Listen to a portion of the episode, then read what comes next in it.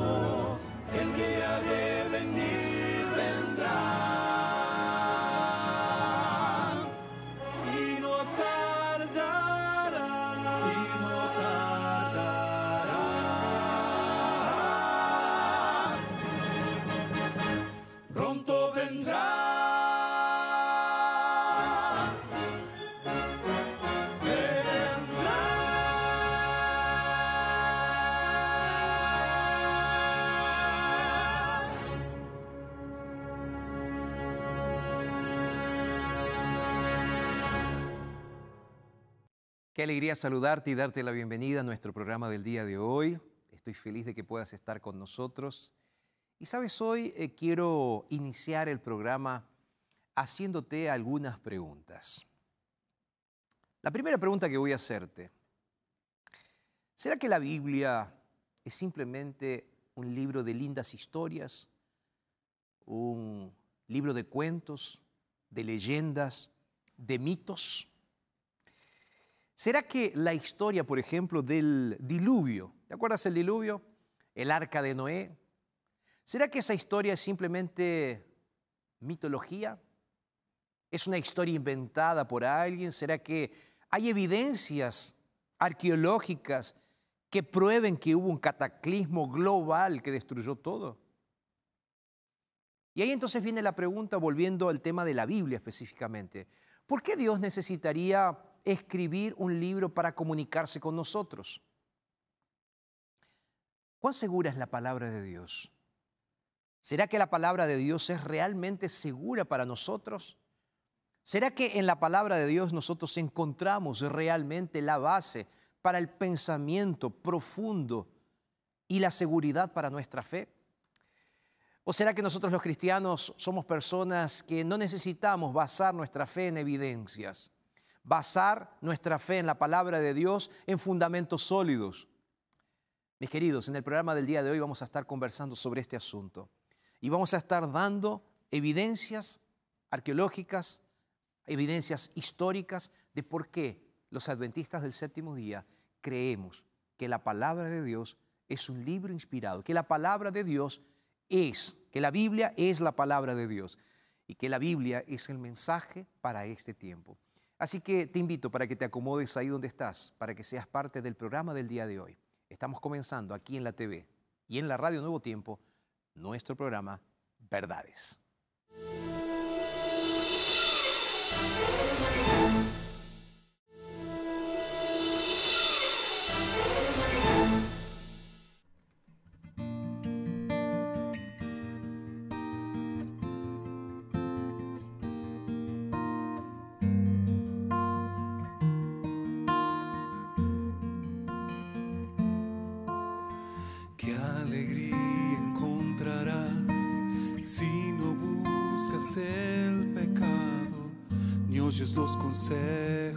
De maldad.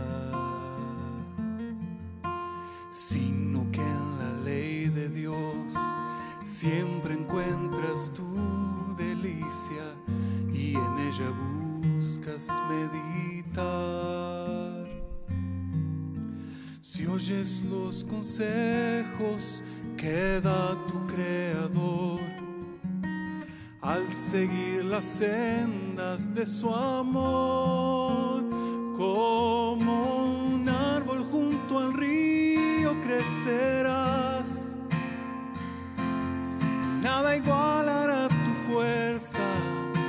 tendrás su fortaleza y a su tiempo frutos buenos se verán. No habrá viento ni tormenta que te puedan de sus brazos arrancar.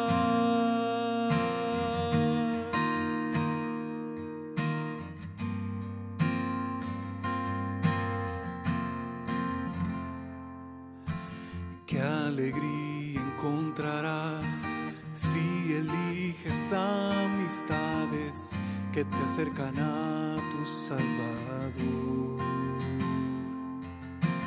Y en la ley de tu Señor te deleitas día y noche, tu camino siempre cuidará. Si oyes los consejos que da tu Creador, todo lo que harás prosperará.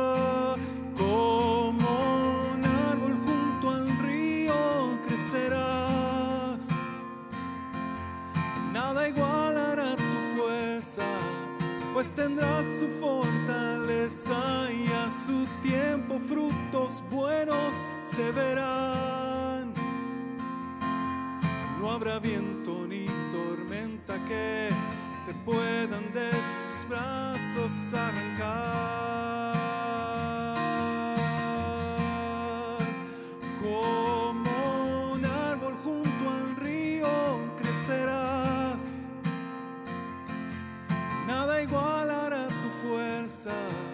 Pues tendrás su fortaleza y a su tiempo frutos buenos se verán.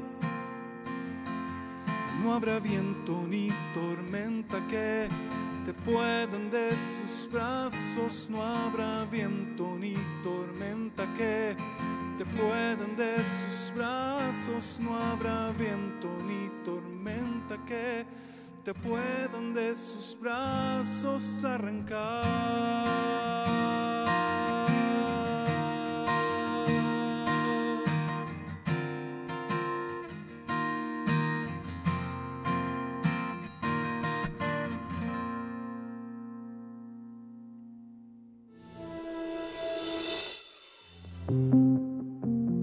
Nací aquí en Pernambuco, Santa Cruz de Capibaribe, donde tuve una infancia muy difícil. Vengo de una familia disfuncional. Mi hermano era un ladrón de bancos. Nunca conocí a mi padre. Así que tenía una familia muy probable para que Dios realmente hiciera un gran milagro en mi vida. Vivíamos prácticamente al lado de una favela en Santa Cruz de Capibaribe, donde tenía malas influencias, principalmente dentro de casa. Me reflejaba mucho en mi hermano mayor y mi mayor sueño era convertirme algún día en un atracador de bancos. Crecía con ese sueño y mi hermano me hizo una promesa diciendo que cuando yo tuviese 15 años me podía unir a la banda. Ese era mi sueño. Pero, pero Dios tenía otros planes para mí. Hice una oración a Dios sin conocerlo. Estaba parado sobre unas rocas en el municipio de São Domingos de Brejo, da Madre de Deus. Y ahí, en esas rocas, comencé a preguntarme, ¿quién soy? ¿Por qué pasé por tanto sufrimiento? Hice esa oración sin tener una relación estrecha con Dios, pero siempre, siempre había sentido la presencia de Dios en mi vida. Y en ese momento comencé a preguntarle, ¿por qué no tengo un padre? ¿Por qué nunca conocí a mi padre? ¿Por qué nunca recibí un abrazo de un padre? ¿Por qué no tengo madre? Mi madre siempre estaba de bar en bar. En fin, todo el sufrimiento que estaba pasando en ese momento, pude descargarlo en esa oración.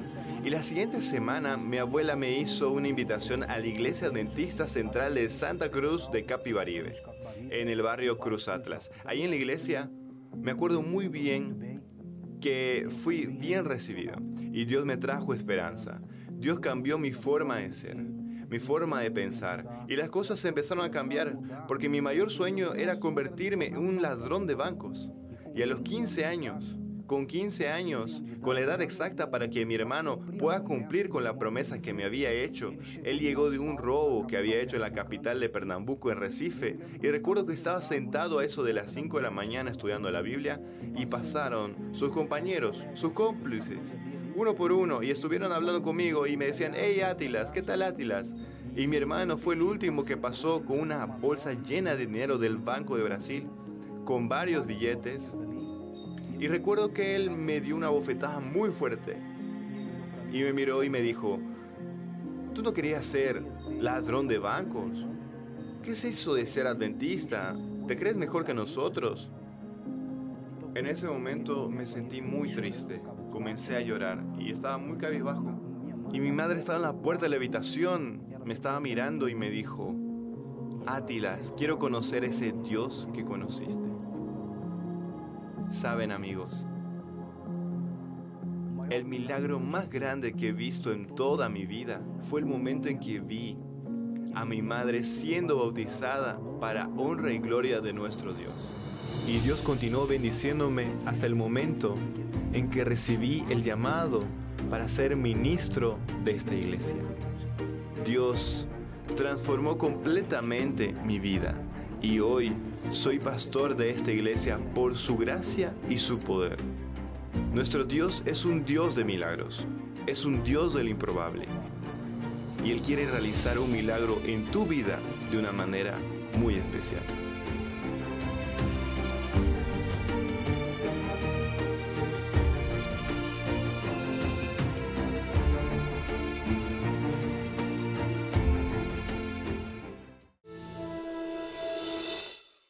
Gracias a todo el equipo porque podemos estar teniendo estas lindas historias que nos hablan de cómo Dios tiene poder y cómo Dios transforma corazones. Y gracias también a nuestros amigos que nos cuentan sus historias, que son parte del programa. Realmente es una bendición tenerlos con nosotros. Y saben, todas estas historias que contamos aquí tienen un común denominador. La acción poderosa de Dios en la vida y en el corazón del ser humano. Ahí la pregunta que viene es, ¿cómo es esa acción de Dios en el corazón del ser humano? Bueno, es a través de la palabra, la palabra de Dios, a través de la Biblia que se presenta, que se expresa y que llega al corazón del ser humano.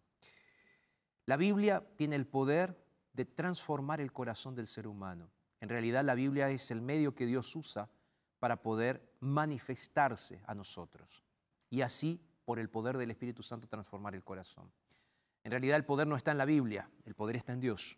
Y hablando de Biblia, yo quiero invitarte para que experimentes ese poder. ¿Cómo? Conociendo más de la palabra de Dios.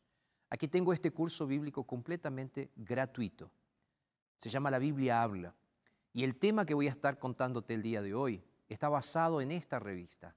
Entonces, yo, si tú quieres estudiar la Biblia con nosotros, es simple. Nos pides el curso bíblico. A lo largo del programa va a estar saliendo nuestro WhatsApp aquí en la pantalla. Nuestro código QR también estará saliendo en la pantalla para que puedas apuntar tu celular y pedir tu curso bíblico. Por el momento te digo, es gratis y lo puedes pedir ahora en los números que están apareciendo en tu pantalla. Hacemos una pausa y ya regresamos.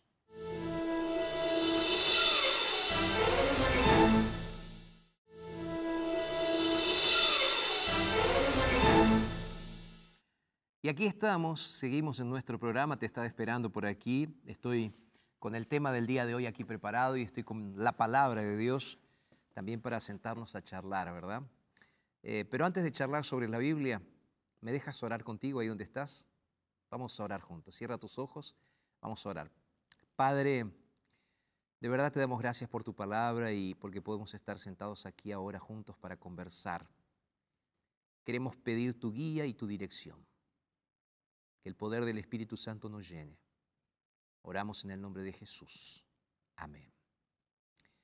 Abre tu Biblia en Segunda de Timoteo capítulo 3, el verso 16. Segunda de Timoteo capítulo 3, verso 16. El texto bíblico dice así: Toda la escritura es inspirada por Dios y útil para enseñar, para redarguir, para corregir, para instruir en justicia. Estaba leyendo el texto bíblico de segunda de Timoteo capítulo 3 versos 16. Y el verso 17 dice, a fin de que el hombre de Dios sea perfecto, enteramente preparado para toda buena obra. Sabes, un pastor amigo me contó una historia que le sucedió a él hace un tiempo atrás. Este pastor viajaba bastante y en uno de esos viajes llegó a la casa de unos amigos. Y allí, en el sofá, los niños se reunieron y a él le gustaba conversar con los niños. Y tú sabes que a los niños les gusta hablar. Y es interesante que los niños cuando tú conversas con ellos te empiezan a contar todo, ¿no? Ellos les gusta contar la vida de todo el mundo, la vida de ellos. Los niños son así. Ahora, volviendo al pastor, en un momento dado él estaba rodeado de muchos niños, todos los niños de la casa. Pero se le acercó un niñito, Eduardo. Eduardo de tres añitos. Él quedaba en su regazo. Y ahí estaban conversando. En un momento específico llamaron a los niños al almuerzo, llamaron a todos al almuerzo y todos los niñitos salieron corriendo, menos Eduardo. Eduardo se quedó en el regazo del pastor. Parecía que él no quería almorzar. Pero para el asombro de todos, cuando alguien lo vino a buscar, el pequeño Eduardo estaba llorando porque no quería ir para comer. Estaba llorando tanto, Eduardo, que el pastor no tuvo más remedio que ofrecerse para alimentarlo. Mientras terminaban de preparar el plato para que Eduardo comiese y el pastor le diera de comer, se acercó una de las personas que estaba en la casa y muy bajito al oído le dice al pastor, pastor, el papá de Eduardo murió hace dos meses. Aquel niñito no estaba peleando o no estaba haciendo un berrinche para quedarse en el regazo del pastor. Aquel niñito estaba luchando porque en ese momento aquel pastor representaba la imagen paterna que él había perdido. Sabes, a veces siento que la gente actúa como aquel pequeño, el pequeño Eduardo. Es como que todos los seres humanos actuamos de esa manera. Es como que sentimos la necesidad de Dios, como que lo extrañamos a Dios. Pero realmente no entendemos, no sabemos, no encontramos la manera de buscarlo de la forma correcta. Y es interesante que hay varias formas en las cuales las personas comienzan a buscar a Dios. Van a todas partes, escuchan cualquier teoría, corren a la autoayuda, a las ideologías, a las doctrinas orientales, y ahí van por el mundo intentando buscar opciones, alternativas para encontrar a Dios. Y muchos están perdidos, tratando de encontrar un Dios en el regazo más cercano que encuentran. La gran pregunta sigue siendo dónde entonces podemos encontrar realmente a este Dios invisible. ¿Dónde encontramos las respuestas para nuestros porqués, para nuestras preguntas profundas, para nuestros deseos, para nuestros anhelos? ¿Dónde están las respuestas de Dios? Bueno, como cristiano te tengo que decir que están en la Biblia. Ahí tú puedes decir, pero pastor, en la Biblia están las respuestas. Puede ser que le esté hablando a alguien que les da escalofríos pensar en la Biblia. Porque quién sabe usaron en tu época, cuando eras un niño, la Biblia como una forma de castigo. Entonces piensas en Biblia y piensas en castigo. No piensas en un Dios amoroso. Quién sabe, muchas veces intentaste creer, pero no pudiste creer. Te cuesta creer que la Biblia sea la palabra de Dios. Y ahí yo te pregunto, ¿cómo estás tú en este momento y qué piensas tú acerca de la Biblia? ¿Qué es la Biblia para ti? ¿Qué es la Biblia para ti? ¿Crees en la Biblia? ¿O la Biblia es simplemente para ti un cuento de hadas? Si te preguntara ahora, ¿tú crees en Adán y Eva como los primeros padres de la humanidad? Sí, a ti que eres cristiano te estoy preguntando y a ti que no eres tan cristiano. ¿Tú crees, por ejemplo, que Noé construyó el arca y entró los animales para escapar de un diluvio? A veces se hace difícil, yo lo sé. Pero sé honesto conmigo, sé honesto contigo mismo. ¿Crees o no crees? Hace poco leí una revista donde se encontraba un artículo que cuestionaba la Biblia. Entre otras cosas, aquel artículo decía que la Biblia eh, ha sido modificada mucho durante todos los años en los cuales fue escrita y fue copiada.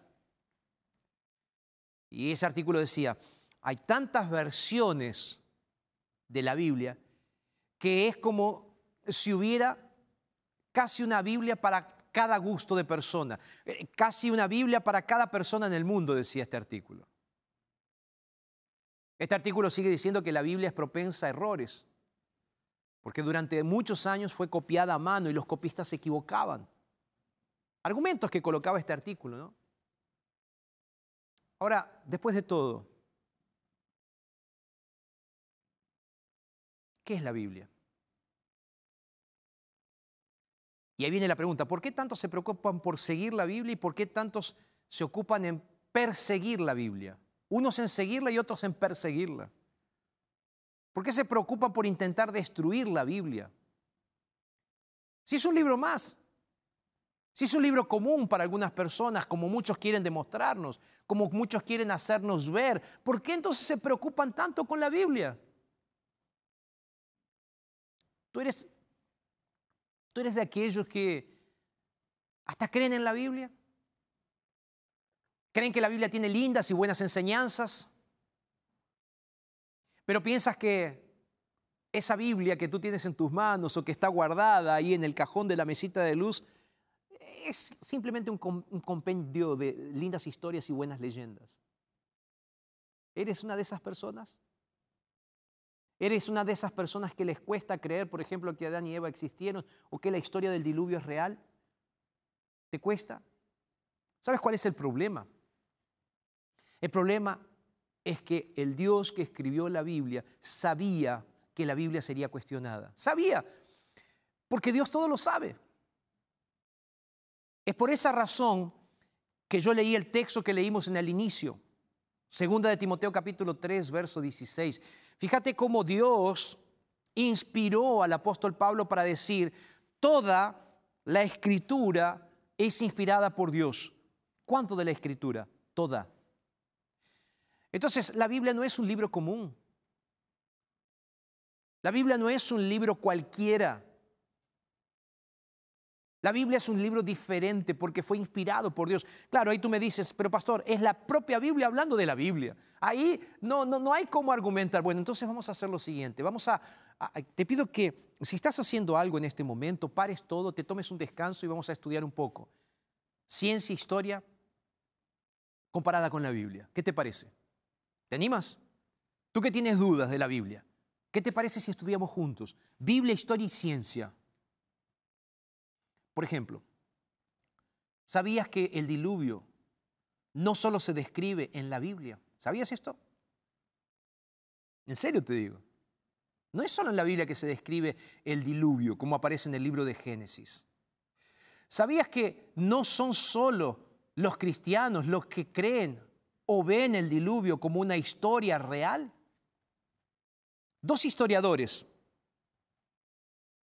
llamados David Balsiger y Charles Siller encontraron más de 200 civilizaciones no cristianas.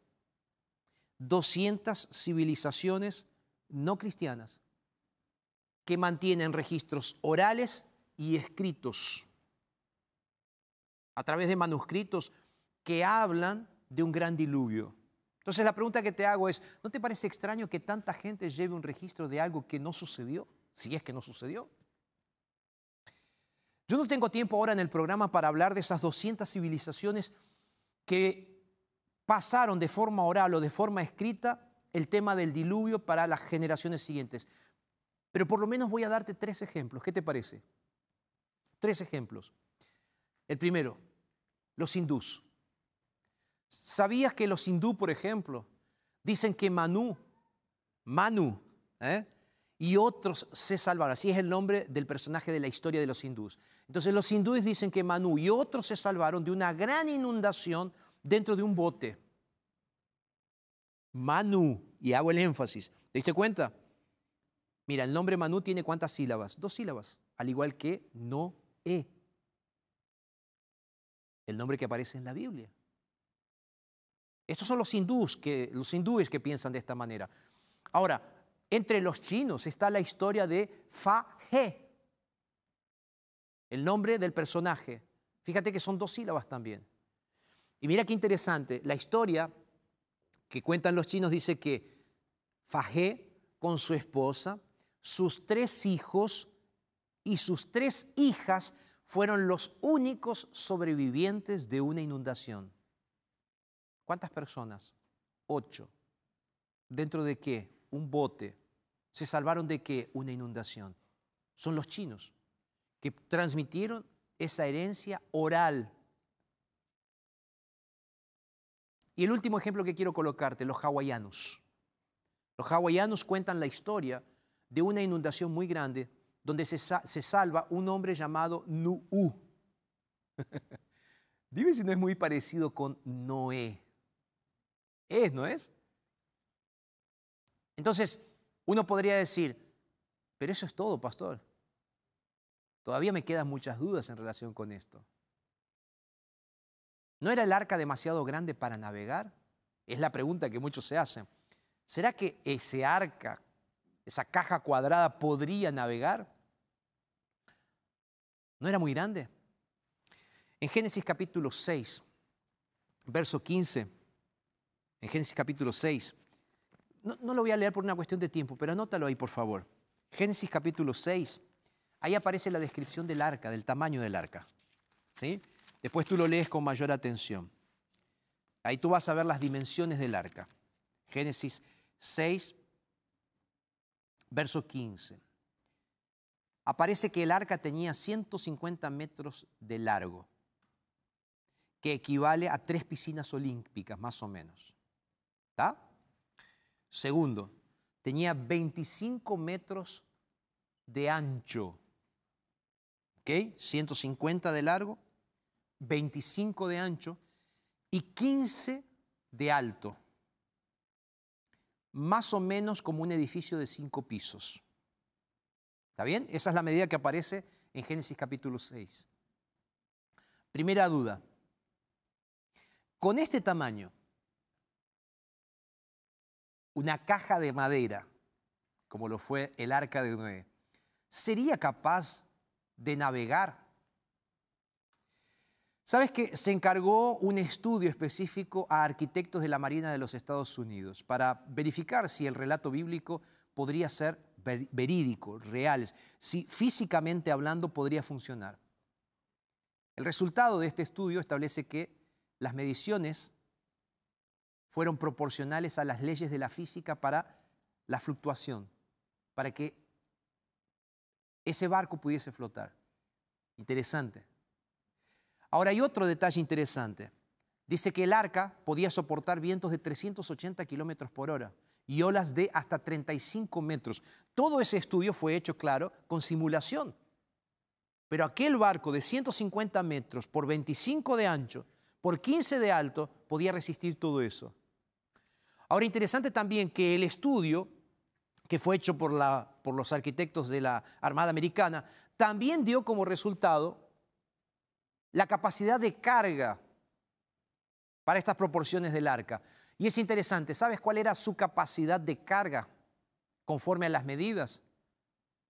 eran 500 automóviles, 500 automóviles o 125 mil ovejas. Claro, aquí tú te puedes preguntar, pero pastor, ¿por qué la comparación con ovejas? La segunda pregunta es, en ese espacio, en el arca, ¿caberían todas las especies de animales que tenemos en el mundo? Hay un estudio que se hizo hace un tiempo atrás eh, por biólogos que investigaron lo siguiente, ¿cuántas especies de animales se necesitarían para tener todas las especies de animales que existen hoy? Este estudio estableció que excluyendo los peces se necesitan 20.000 especies de animales para representar todas las especies que existen actualmente, incluyendo animales que ya están extintos. Ahora, mira qué curioso cómo es el reino animal. Solo el 11% de los animales son más grandes que el tamaño de una oveja. ¿Recuerdas el número que dije anteriormente? El arca, teóricamente hablando, en base a los estudios hechos por los arquitectos, podía contener 125 mil ovejas. Había mucho espacio, ¿no?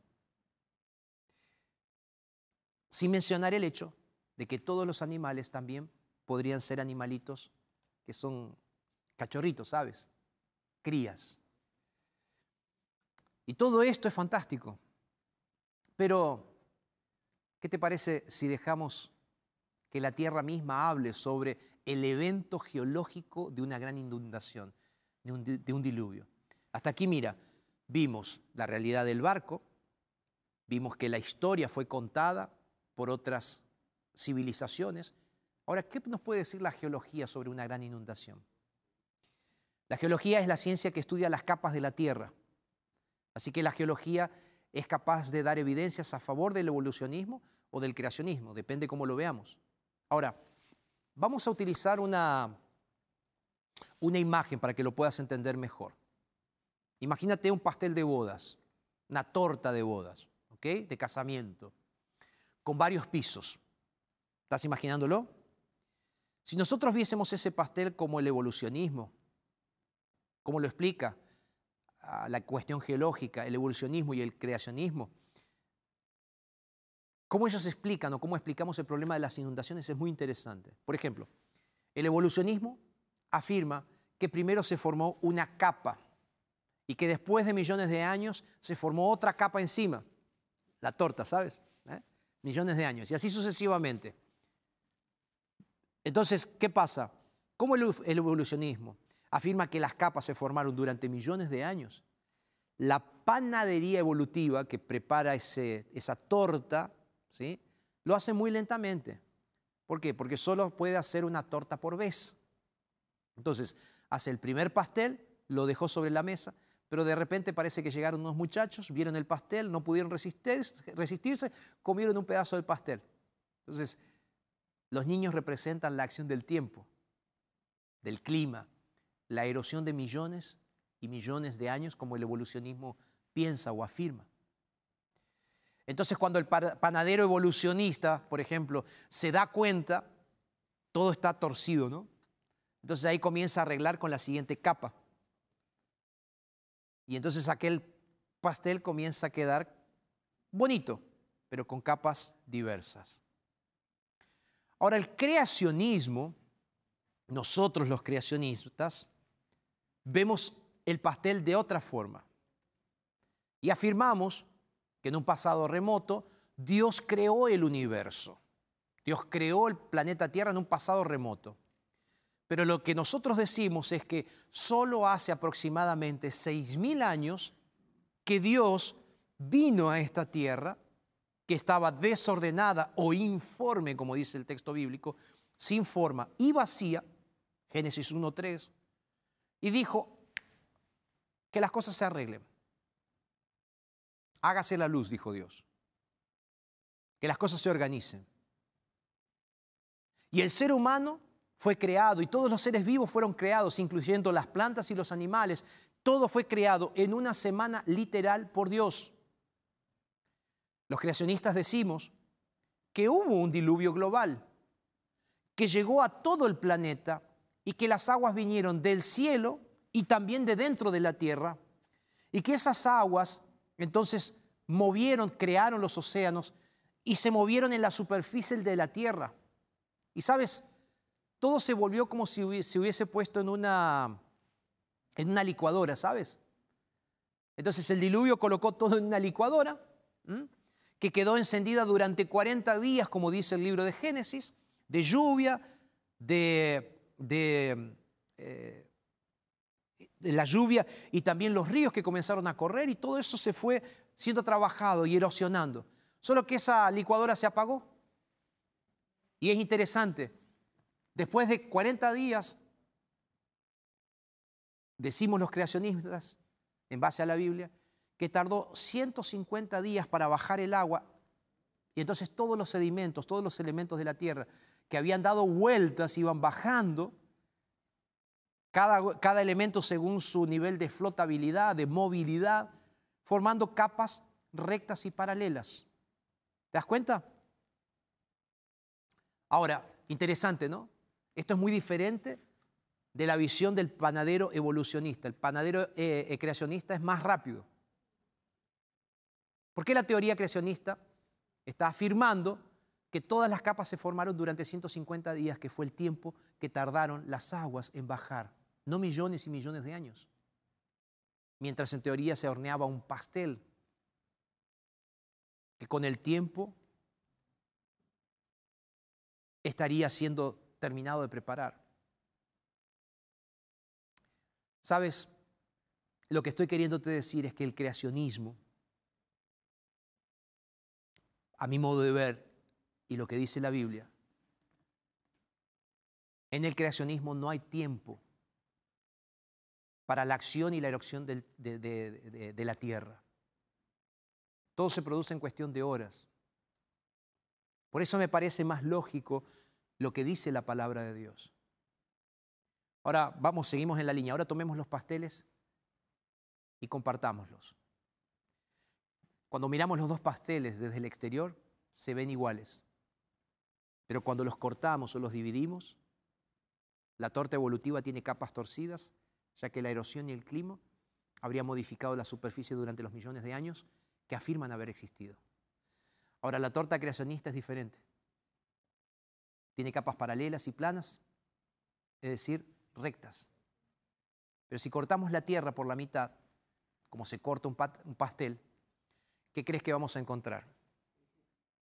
Si tú vas, por ejemplo, a un sitio geológico, un campo geológico, donde hay una cantera, donde la tierra está cortada, te vas a dar cuenta que las capas son planas y paralelas,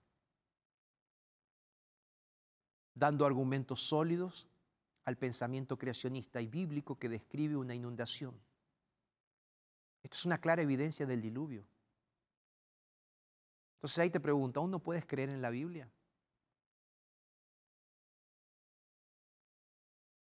Tenemos que comparar la historia también, ¿no? Hemos comparado historia, geología, y la arqueología. Sabes, la Biblia comenzó a ser escrita 1500 años antes de Cristo por Moisés, por lo que describe lugares, reyes, reinos de aquella época. La Biblia es el libro de historia más antiguo que existe, ya que muchos de los lugares y reyes que se mencionan no están registrados en ningún otro lugar de la historia. Debido a esto, la Biblia fue y sigue siendo criticada. Algunas de las críticas básicas en relación con este asunto. Por ejemplo, la Biblia habla de la ciudad de Nínive, donde el profeta Jonás fue enviado para predicar. Y es interesante, ¿no? Tenían 120 días para predicar, si no la ciudad sería derribada. Y sabes, hasta hace poco tiempo atrás los críticos de la Biblia decían que Nínive no existía, porque no había registros históricos que hablaran de esa ciudad. Pero de repente un grupo de arqueólogos encontró en unas excavaciones no solo la ciudad de Nínive, sino también la biblioteca más grande jamás encontrada hasta el momento. La arqueología confirma la Biblia. Otro detalle, en Daniel 5 encontramos registrado que el rey de Babilonia en el año 539 fue Belsasar. pero no había ningún registro paralelo, histórico o arqueológico de la existencia de ese hombre. Entonces los críticos se llenaban la boca para decir la Biblia es mentirosa. Hasta que de repente, en el año 1861, un arqueólogo de apellido Talbot publicó una traducción de una oración escrita en tablillas cuneiformes, ofrecidas por el rey Nabonido, en la que pide a los dioses que bendigan a su hijo Belsasar. Así que los críticos tuvieron que retractarse y aceptar que Belsasar existió. Pero los críticos son irracionales y su objetivo es no creer en la Biblia. Así que siguen diciendo, o seguían diciendo, y van a seguir diciendo, está bien, Belsasar existió, pero nunca fue rey de Babilonia. Así que simplemente esperaron un poquito más. ¿Te acuerdas del primer descubrimiento, 1861? En 1924, otro arqueólogo tradujo y publicó el poema de Nabonido. Este documento histórico declara que Nabonido dejó Babilonia por tema y dejó a su hijo Belsasar en el trono. Una vez más, la Biblia tenía razón. Los críticos fueron avergonzados. Los críticos inclusive afirmaron que la ciudad de Ur de los Caldeos mencionada en la Biblia, como la ciudad de Abraham, nunca existió. También afirmaron que hay registros históricos de que los judíos fueron prisioneros en Babilonia y que el éxodo no existió, dijeron. Ahora la Biblia dice que fue Moisés quien escribió los primeros cinco libros de la Biblia y que vivió alrededor del año 1500. Entonces los críticos se rieron de la Biblia, pues hasta hace poco tiempo se creía que el alfabeto solo se había eh, creado o inventado cerca del siglo XII u XI antes de Cristo. Pero las excavaciones encontraron la ciudad de Ur, la ciudad de Abraham. Y se comprobó que era una metrópolis muy civilizada y que en sus escuelas los muchachos aprendían a leer y a escribir. Y aprendían aritmética y geografía. La arqueología confirmó esto. Y puedo seguir dando muchos ejemplos sobre esto. Ahora, mis queridos, puedo hablarte sobre el descubrimiento de la escritura fonética, puedo hablarte de otros argumentos que la arqueología nos presenta a favor de la Biblia. Te presenté argumentos históricos, geológicos, arqueológicos. ¿Sabes cuál es el gran problema? El gran problema es que la mayoría de las personas que dicen no creer en la Biblia no conocen la Biblia. ¿Cómo puede alguien no creer en algo que no conoce? O tener dudas de algo que no estudia. Queridos amigos y hermanos cristianos, cuando nosotros decimos que la Biblia es la palabra de Dios, tenemos fundamentos sólidos para creer que este libro sagrado fue preservado por Dios a lo largo de la historia. Que este libro sagrado es un libro que realmente fue inspirado por Dios, donde diferentes escritorios participaron donde se presentan evidencias de diversos tipos que confirman que la palabra de Dios es segura. Quién sabe, en otro programa voy a hablar sobre las evidencias científicas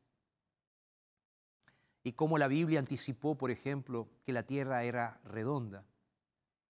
Cómo la Biblia anticipó también que los navegantes no se iban a caer en un límite porque la Tierra era cuadrada. No, la Biblia decía que, ya decía, el libro de Job, que la tierra era redonda.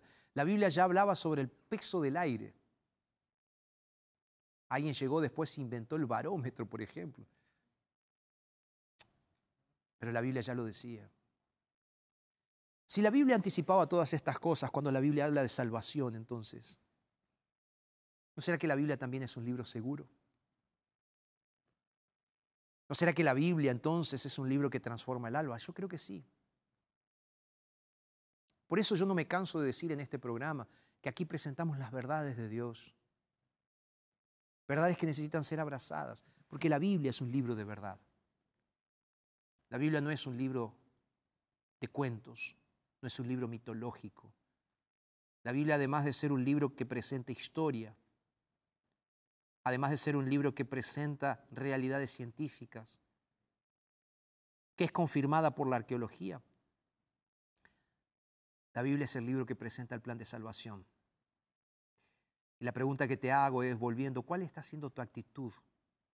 ¿Estás buscando a Dios en otros regazos o vas a buscar a Dios donde hay que buscarlo?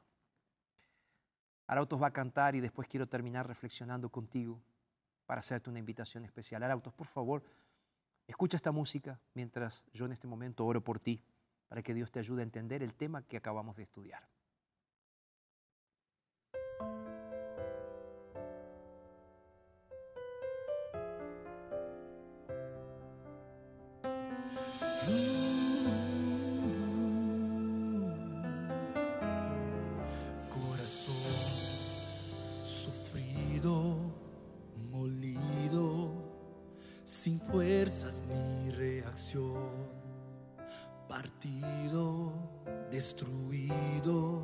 Necesita una reparación, ya no sabe más dónde ir, ya no puede ni sonreír. Corazón pesado y dañado, viviendo en aflicción, muy solo, vacío sediento de amor y atención, va buscando una explicación, va sin rumbo, sin dirección. Él puede restaurar tu corazón, reescribir cualquier canción que el pecado silenció.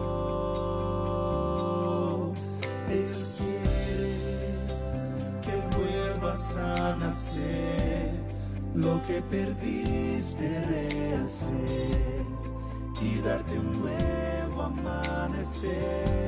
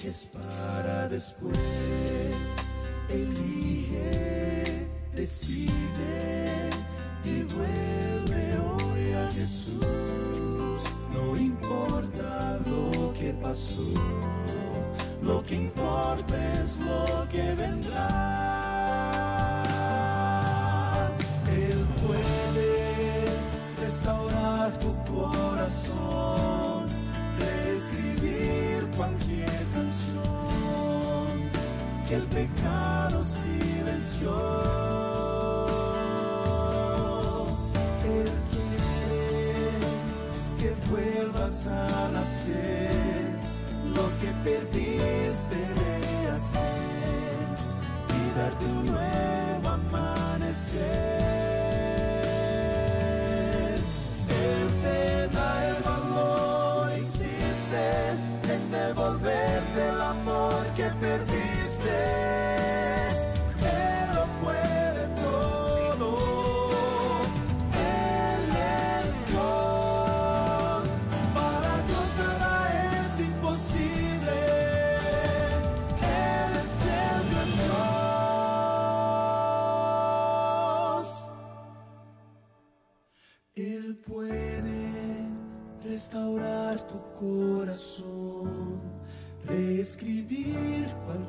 Canción. Solo tienes que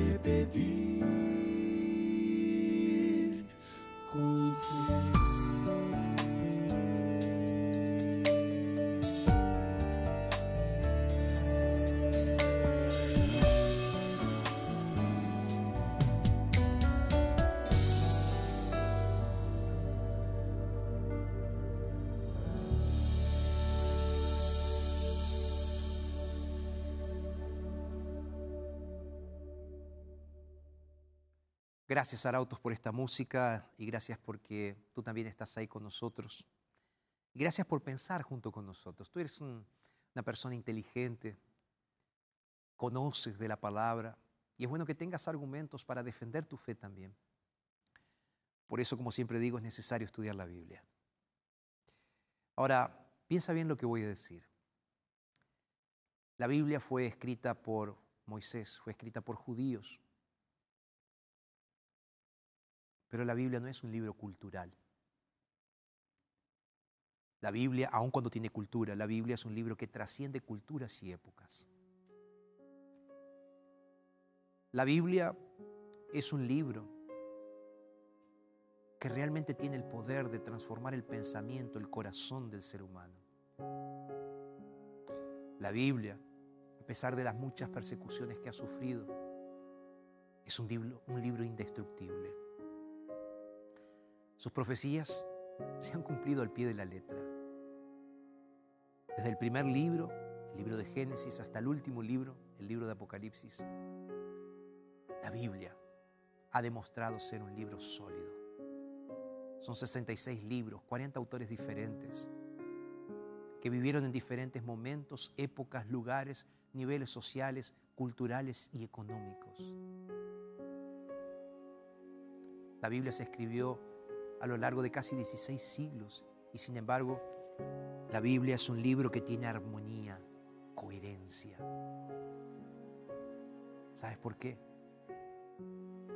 Porque detrás de cada autor de la Biblia había un autor principal. Y vuelvo al texto que leí en, en el inicio. Es Dios el único autor que inspiró el corazón de seres humanos para que la Biblia sea escrita. Sabes, Abraham Lincoln, el primer presidente de los Estados Unidos, él dijo, últimamente he estado ocupando, ocupado leyendo la Biblia, porque podemos sacar de este libro todo lo necesario para mejorar nuestro razonamiento y nuestra fe. Y si tú lees la Biblia, dijo Abraham Lincoln, siempre serás una persona mejor. Yo quiero invitarte para que estudies la Biblia como nunca antes. A lo largo del programa salieron aquí nuestros teléfonos. Sé una persona sabia y busca en el Señor el único regazo, el único abrazo que realmente puedes recibir y vas a encontrar al Señor aquí en la Biblia. Vamos a orar. Padre, gracias por este mensaje. Nos entregamos a ti, nos ponemos en tus manos de amor para que nos enseñes a través de tu palabra. En Jesús. Amén. Gracias por estar con nosotros. Muchísimas gracias por pedir el curso bíblico gratuito. Gracias Ángeles de Esperanza por ayudarnos a regalar los cursos bíblicos gratuitos y ayudarnos a llevar la Biblia a más lugares. Y como siempre digo, lo dijo Jesús en su palabra, entonces es verdad. Un abrazo y hasta la próxima.